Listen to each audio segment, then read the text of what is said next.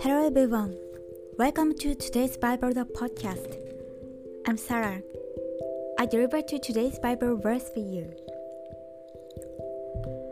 For God has not given us a spirit of fear, but of power and of love and of a sound mind. Amen. In every day, we are afraid of others, fearful for difficulties, timid for yourself. Even so, God gives us love and power.